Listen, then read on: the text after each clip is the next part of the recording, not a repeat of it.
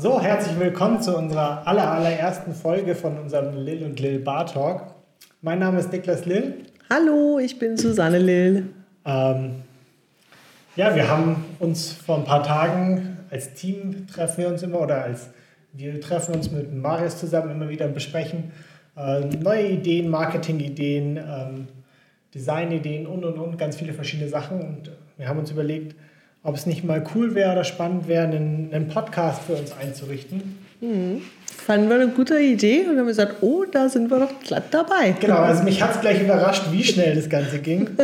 ähm, und dann ging die Idee weiter, ähm, ja, wo unterhält man sich denn am besten? Beziehungsweise ich muss da immer ein bisschen dran denken, an, an Pforzheim, wenn wir eben bei Labiosthetik auf Seminaren sind. Ja. Dann treffen wir uns natürlich immer abends an der Bar. Mhm. Und so haben wir uns das auch gedacht. Deswegen, wir haben hier so ein bisschen Bar-Thema aufgebaut. Ähm, und nachdem es noch keiner kennt, war unser Gedanke so ein bisschen, äh, eigentlich sollte ja der Gast ein Getränk mitbringen.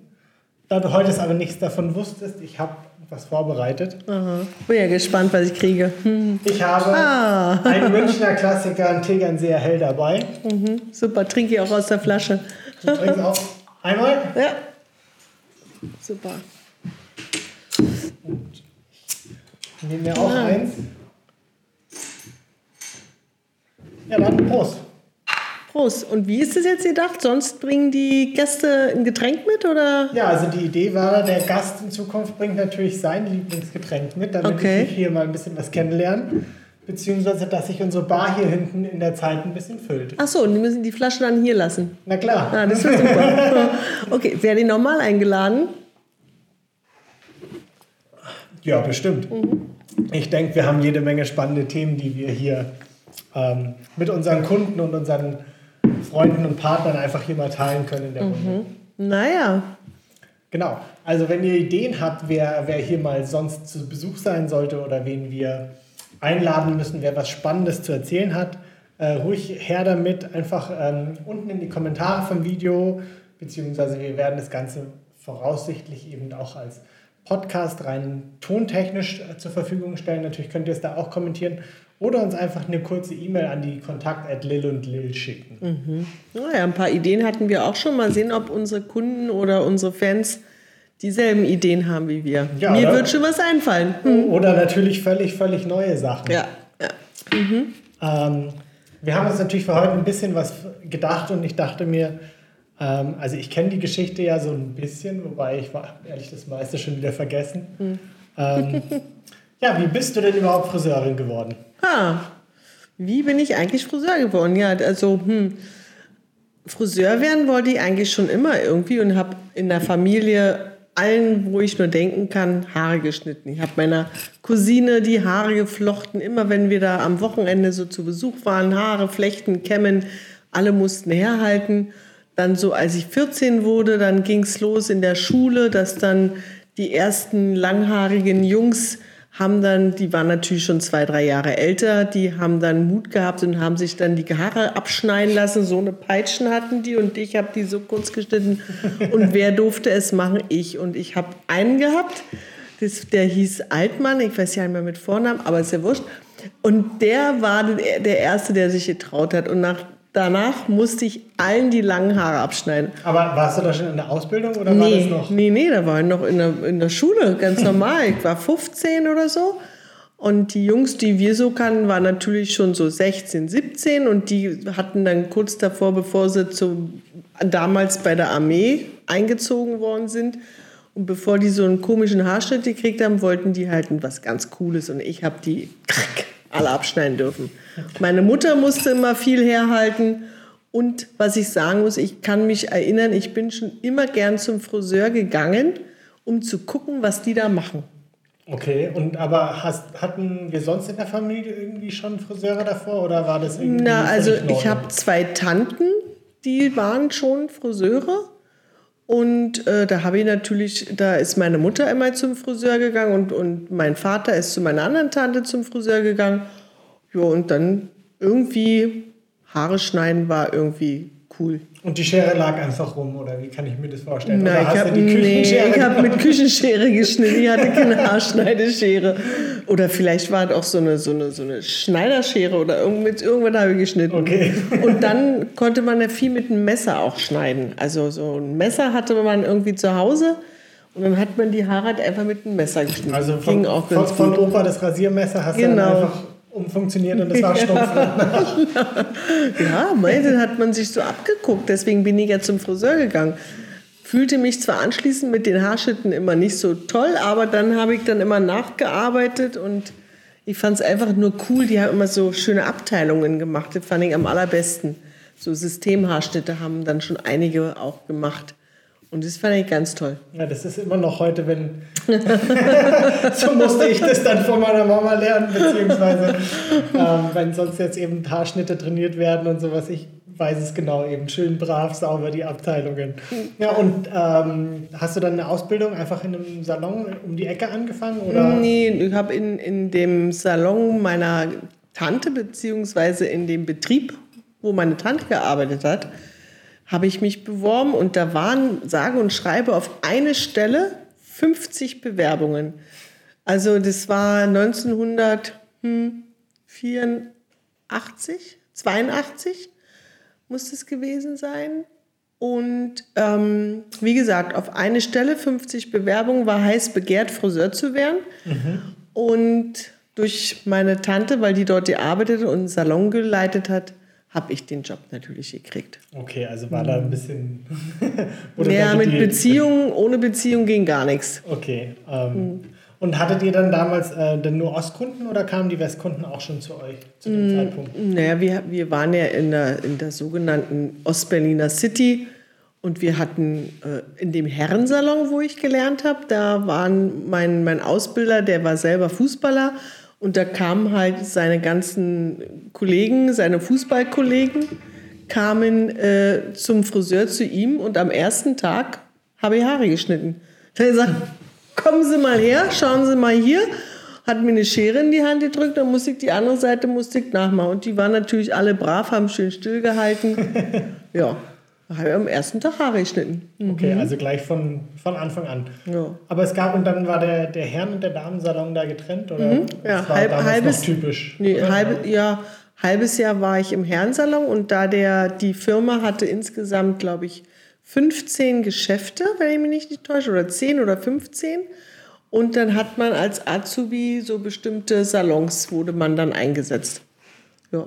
Ah, okay. Das war ganz cool, da war ja immer dann auch so ein Treffen, waren immer viele Jugendliche und auch viele schon erfahrene Friseure, war immer sehr schön. okay. Mhm. Ja, cool. Und wie ging es danach weiter? Bist du dann nach der Lehre da geblieben in dem Salon? Oder? Ich bin nach der Lehre dort geblieben. Ja, ich habe dann auch so ein bisschen Schaufrisieren gemacht. Das ist so ein, so ein, so ein kennt man wahrscheinlich, Schaufrisieren, wo halt Wettbewerbsfrisieren gemacht wurde. Und habe dann später auch so unsere ganz Jungen äh, trainiert. Und ja, da hat mich dann, ah, das war toll, da hat mich jemand entdeckt und die hatte mich angesprochen, ob ich nicht äh, für, für die Firma Weller, damals in Ostberlin, im damaligen, in der Friedrichstraße im Grand Hotel arbeiten würde wollen. Und das hast du dann gemacht? Oder ein- Das hätte ich gerne wollen, ja. Aber da, dazu ist es nicht gekommen. Dazu ist nicht gekommen, weil ähm, ich wurde dann so sechs Wochen lang beschattet. Jeden Morgen stand da so ein Wartburg vor der Tür mit so ein paar Jungs und die bewusst sich gezeigt haben und ich auch sehen sollte, dass, dass ich überwacht wurde und habe dann zum Schluss so ein, so, ein, so ein Stück Papier gekriegt. Also ich wäre nicht würdig, dort im Haus im Grand Hotel zu arbeiten, weil ich natürlich auch ein ganz wildes Nachtleben geführt habe. Bin eigentlich nachts nur unterwegs gewesen, von den besten Diskotheken der Welt überhaupt. Die hatten wir. Okay. Mhm. Ja, spannend. Und dann danach bist du in Richtung Meisterschule weitergegangen oder wie? wie Ja, dann habe ich, dann habe ich, wie gesagt, so, äh, so ein Training angefangen mit den Jungen bei uns da in, in der Firma. PGH Exquisit hieß es. Äh, und äh, habe dann durch gedrungen, dass ich unbedingt die Meisterschule machen wollte. Und dann tatsächlich habe ich die Meisterschule anfangen dürfen und bin dann leider nur zweimal hingegangen. Wieso das denn?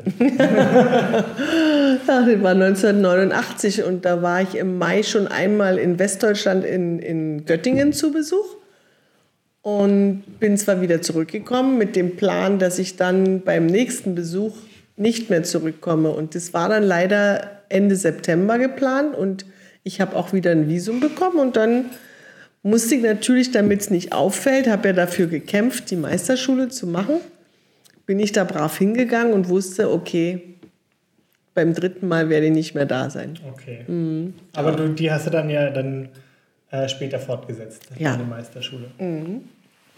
Ja, cool, spannend. War ein bisschen schwieriger als heutzutage. ja.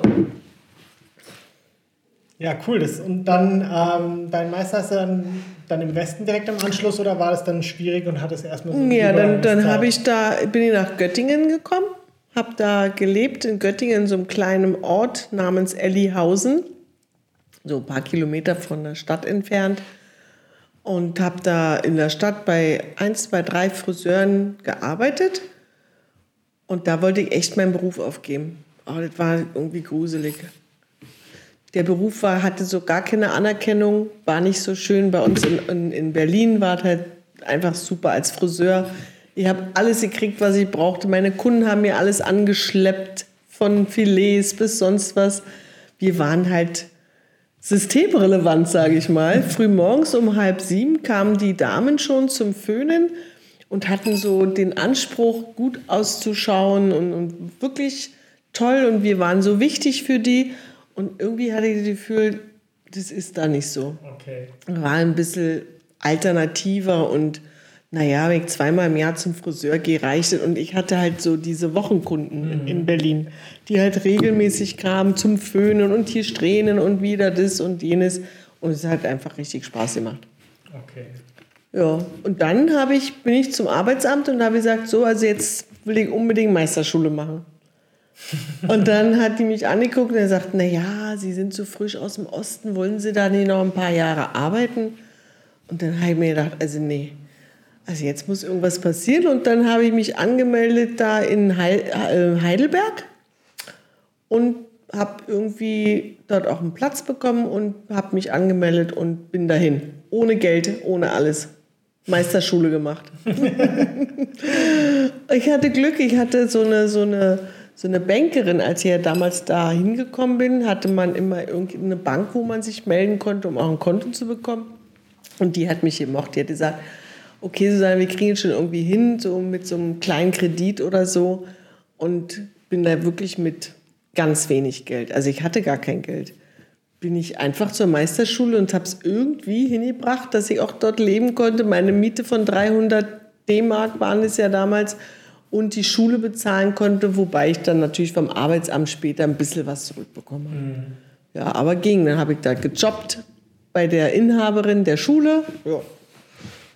Geht alles, wenn man irgendwas will, geht alles. Das war aber die genialste Zeit. Und jetzt haben wir 30-jähriges Klassentreffen demnächst. Mit der Meisterschulklasse? Mit der Meisterschulklasse. Ach, cool. Mhm. Das ist 30 Jahre her. Nicht schlecht. Nicht schlecht. ja. Ja, cool, super.